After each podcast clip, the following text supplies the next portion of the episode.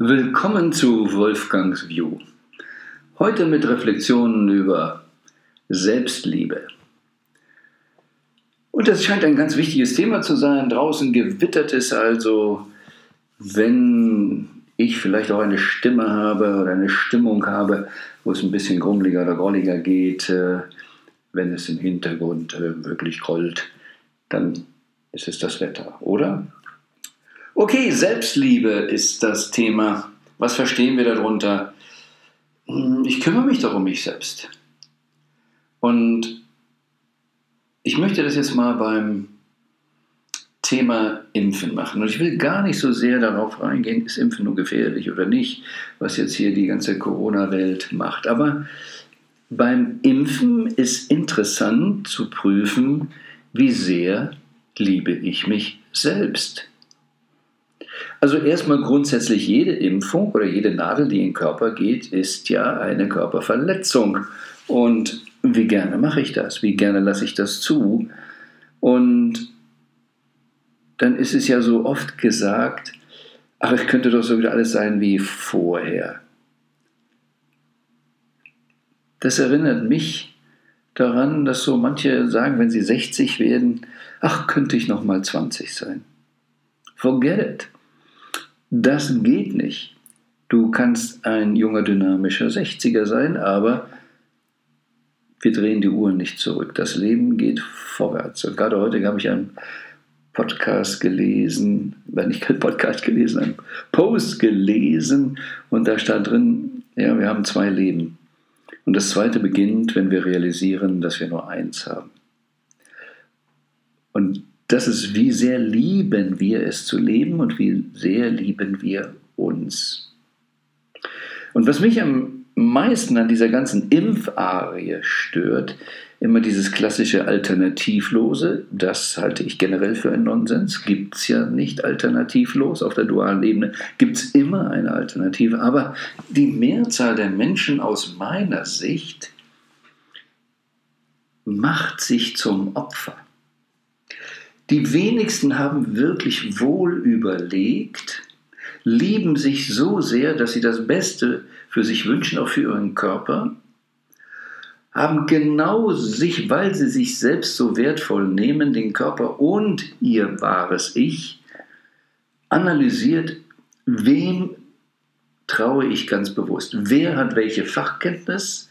Was bedeutet es? Was sind die Chancen? Was sind die Risiken? Und es ist ganz klar, es gibt Risiken, es ist eine Notfallzulassung, es gibt viele Menschen, die wirklich auch ganz schlimme Ergebnisse haben, aber es ist ähnlich wie beim Autofahren. Es gibt Autounfälle, manche sterben dabei. Flugzeug, manche stürzen ab. Es gibt immer diese Risiken. Darum geht es nicht. Die Frage ist nur, wie sehr wäge ich ab? Und was ist mir jetzt wirklich, wirklich wichtig und wo verdränge ich? Und wenn das System jetzt sagt, du darfst das erst wieder dann und darfst erst das wieder dann, und einfach weil ich das dann nun will, mache ich es, dann bin ich noch Opfer. Worum geht es wirklich, wirklich, wirklich? Wir wissen, dass der Konzern Bayer Glyphosat der Moderna gekauft hat, um dieses Produkt Glyphosat zu haben. Und das heißt nun, dass es auch eben wirklich krebserregend ist. Trotzdem sehen wir immer wieder Menschen, die Düngemittel nehmen, die ähm, Essen und Trinken brauchen wir doch im Supermarkt nur darauf zu achten, was im Einkaufswagen ist, was die Menschen in sich hineintun dann kannst du fast von allen sagen, die lieben sich nicht wirklich, wirklich. In Amerika gab es 125.000 Kläger gegen Bayern. Mit 29.000 konnte noch keine Einigung erzielen. Das heißt, fast mit 100.000 konnten Vergleiche geschlossen werden.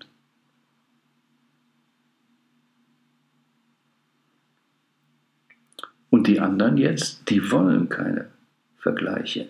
Die wollen Entscheidungen. Wird spannend, wo es hingeht. Aber da ist ein Geldspiel. Da geht es nicht bei diesem Konzern um Gesundheit. Was ist das Beste auf dem Feld? Und ich hatte gerade jüngst diese Woche auch ein Gespräch mit jemandem, der hier in der Schweiz sich aufregte. Da gibt es immer noch Bauern, die Pestizide und sie verstehen das nicht. Ach, und sie könnten doch anders. Gerätsch. Aber an eins, was wissen die Leute? Welches Selbstverständnis haben sie? Woran glauben sie? Ähm, bei 9-11, als da die Flugzeuge angeblich in die Tower geflogen sind, hatten wir nächsten Tag mit einem sehr wachen Mann einen Workshop und der sagte erstmal dieses Thema aufgreifend, diejenigen, die da geflogen sind, die Terroristen, sie glauben, das Richtige zu tun. Und so glauben viele Menschen, das Richtige zu tun, aber ob es wirklich das Richtige ist, ist immer die Frage, weil sie nur aus einem ganz bestimmten Ausschnitt das heraus betrachten. Und deshalb setze ich mich mit allem, was ich immer tue, dafür ein, dass Menschen mehr Aha's haben, dass sie mehr sehen, über den Tellerrand hinaus gucken, dass sie idealerweise ganz authentisch eine Entscheidung fällen können. Dass ihnen klar ist, wenn sie sagen, ich muss jetzt Impfung haben, damit ich da und da wieder teilnehmen kann, dass das nicht ihr wahres Selbst ist, sondern eine Persona, die Stress hat. Wenn wir gegen die Bauern mit den Pestiziden sind, dann müssen wir aber auch unsere eigene Verantwortung erkennen. Wenn wir jetzt alle Bauern bitten würden, auf Bio umzustellen, würden möglicherweise Produkte teurer, manche Felder werden lange nicht äh, vielleicht bestellbar, weil das braucht ja wieder ein paar Jahre, bis das Gift aus dem Boden raus ist, etc. Und die Bauern werden arbeitslos. Und wenn wir als Gemeinschaft es wollten, dann dürfen wir nicht mit dem Finger auf die bösen Bauern mit den Pestiziden zeigen, nicht auf die böse Pharmaindustrie, die von Krankheit leben will. Egal wie viel Böse da gibt, aber wenn wir es anders haben wollen, brauchen wir ein anderes Bild. Und wenn wir die anderen nicht lieben können, vermute ich immer, wir können uns selber nicht lieben. Wir kämpfen mit denen, aber Selbstliebe braucht den Kampf nicht. Aber wenn wir wirklich das anders haben, weil es uns anders haben wollen, weil es uns so wichtig ist, dann müssen wir bereit sein, wenn die Bauern das alles umstellen, sie in der Zeit auch durchzufüttern. Ich habe einen Workshop mal gemacht und gesagt, was wäre, wenn im Vorstand eines Pharmakonzerns jemand dafür zuständig wäre, darüber nachzudenken, wie werden wir überflüssig? Was können wir tun, damit wir nicht gebraucht werden? Applaus, Applaus. Und ich sage, okay, wenn wir aber da wollen, dass die überflüssig sind, dass wir nicht Symptombekämpfung machen, die Hunderttausenden von Pharma-Angestellten weltweit sind wir bereit, dann jetzt in die Tasche zu greifen. Jeder von uns legt Geld auf den Tisch und wir füttern sie durch. Das war dann nicht so gemeint. Und dann sind wir in einem Kampfspiel, sind in einem Kampfspiel der Ideologien und noch nicht wirklich in der Liebe. Hatte vor vielen, vielen, vielen, vielen Jahren, das ist fast schon 40 Jahre her, erzählte mir ein Vater, er war bei einer Elternversammlung und die hatten damals so einen Schulhof, der war mehr so steinig, Schotter. Und äh, sie wollten für die Pause oder auf dem Schulhof eine Sandkiste haben. Und dann sagte der Direktor oder die Lehrer, wer auch immer damals, ja, okay, wir können das zulassen, aber wir haben kein Budget dafür und so weiter. Und dann haben sich die Eltern verabredet, na, dann können wir das selber machen gute Abstimmung in der Klasse. Ja, die Eltern sollen das selber organisieren, den Sand bringen, das Holz bringen und dann ein bisschen hämmern und sägen und dann ist die Sandkiste fertig und die Kinder können in der Pause da spielen. Und mein Gesprächspartner, ein Elternteil, der Vater eines Kindes, war dann am Samstag da kein anderer. Er war ganz alleine da. Und da war er unschlüssig, ob er jetzt die Kiste überhaupt wollte. Das ist ja nun ein Frust. Ne? Also die Eltern machen das alle nicht, etc. Und das Gespräch, ich hatte es dann in der Woche darauf, weil er überlegt hat, ob er das nun macht. Ich gesagt, es geht nicht um die anderen. Es geht nur für dich um eine Entscheidung. Es ist dir es wert, dass es für deinen Sohn da ist. Und da musst du etwas tun, auch wenn andere noch so viel davon profitieren. Und es geht nicht darum, ob ich was Gutes tue und andere profitieren davon oder nicht. Es geht darum, was will ich eigentlich wirklich, wirklich? Warum habe ich denn da in der Elternversammlung den Arm gehoben? Weil ich es für meinen Sohn gut fand. Also hat sich daran was geändert Nein, es hat sich nur daran was geändert, ob Leute dir helfen oder nicht. Aber das ist ein anderes Thema. Und so werden wir eben hier verzweigt und da verzweigt. Und du darfst dann nicht ins Theater gehen, wenn du nicht geimpft bist. Und schon geht es ums Theater gehen und nicht mehr um meine Selbstliebe und um meinen Körper. Und so springen wir hin und her. Nochmal 20 sein. Äh, was mache ich mit mir? Was sage ich gerade? Mein 60er-Leben ist nicht gut. Statt zu sagen, ich will der geilste 60er sein oder irgendwas, ich will super da leben. Worum geht es wirklich, wirklich? Wenn dieser Podcast veröffentlicht wird, Anfang Juni, ist am 7. Juni ein Conscious Call um 19 Uhr, Montag, 7.06.2021. 19 Uhr mache ich einen Conscious Call Zoom, der auch über Facebook ausgestrahlt wird. Und da geht es um Dimensionen. In welcher Dimension leben wir? Und was wollen wir eigentlich wirklich, wirklich? Und das gilt es eben immer wieder zu verstehen. Ich habe dann eine Idee, eine Intention, die Eltern machen mit. Oder ich will gesund sein, aber da passiert was anderes. Und schon gehe ich immer von dem weg, was ich haben will. Und denke dann auch schnell alternativlos. Aber es geht darum, dass wir lernen, ganz andere Alternativen zu denken und immer zu prüfen, wer spricht hier gerade. Mein wahres Selbst oder eine von mir kreierte persona. Unser Bildungssystem richtet uns aus zu gehorchen und für Armut. In Deutschland müssen Lebensversicherungsgesellschaften Zweifel nicht mehr auszahlen. Alles ist immer noch auf Systemerhalt gedacht und nicht wirklich, was ist das Beste für den Menschen.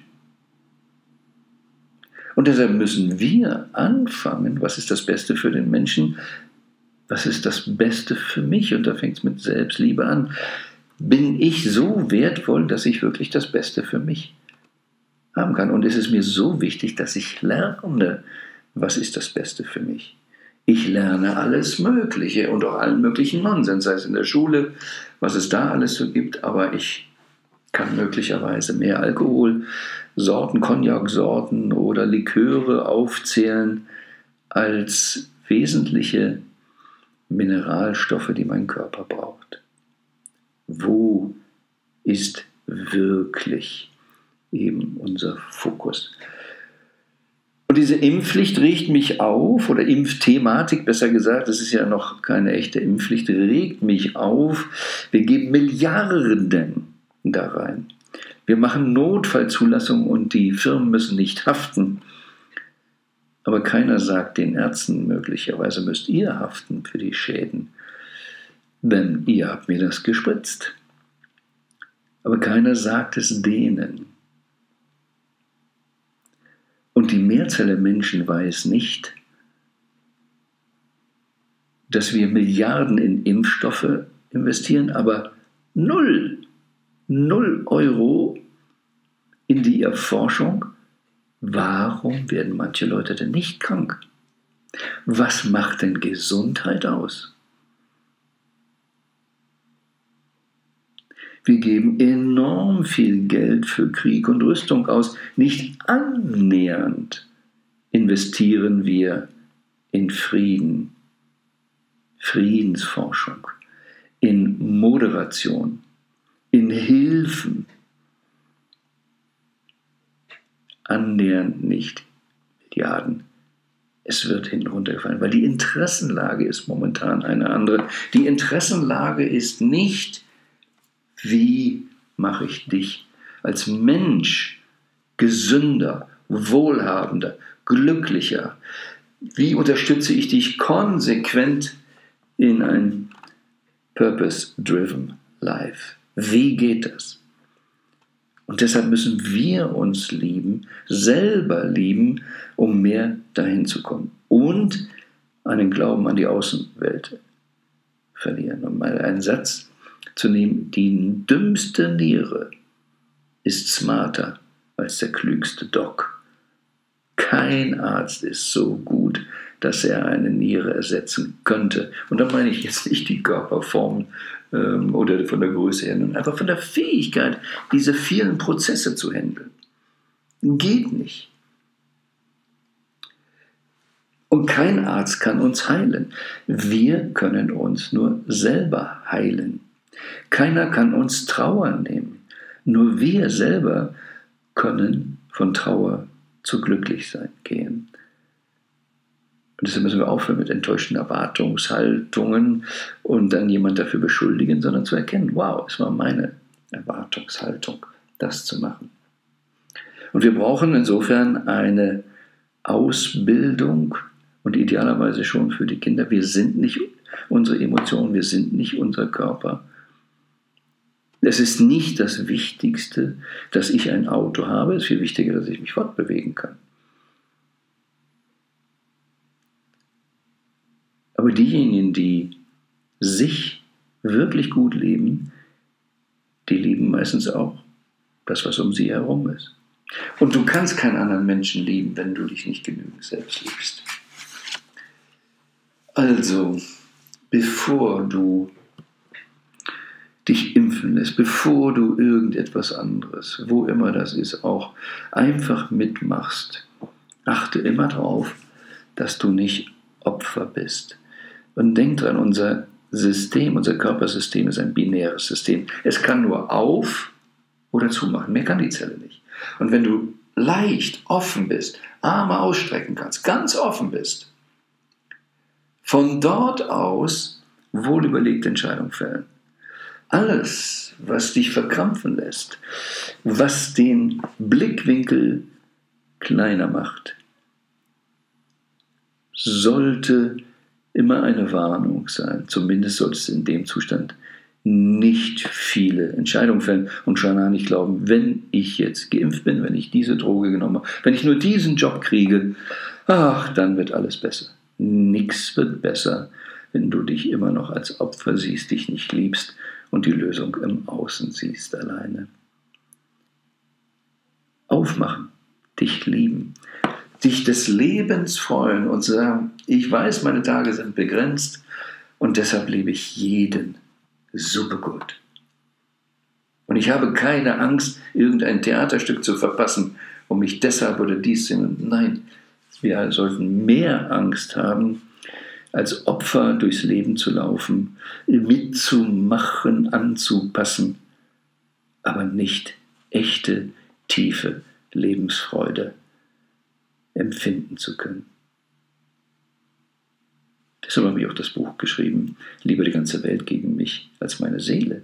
Ich will nicht die Welt gegen mich haben, aber manche mögen das dann nicht, wenn ich mein eigenes Ding mache. Mein Vater wollte das nicht, ich sollte mich da anpassen. Der Lehrer wollte es nicht, ich sollte mich da anpassen. In Firmen soll man sich anpassen, überall soll man sich anpassen, aber wie es schon so immer heißt, if I want to be free, I need to be me.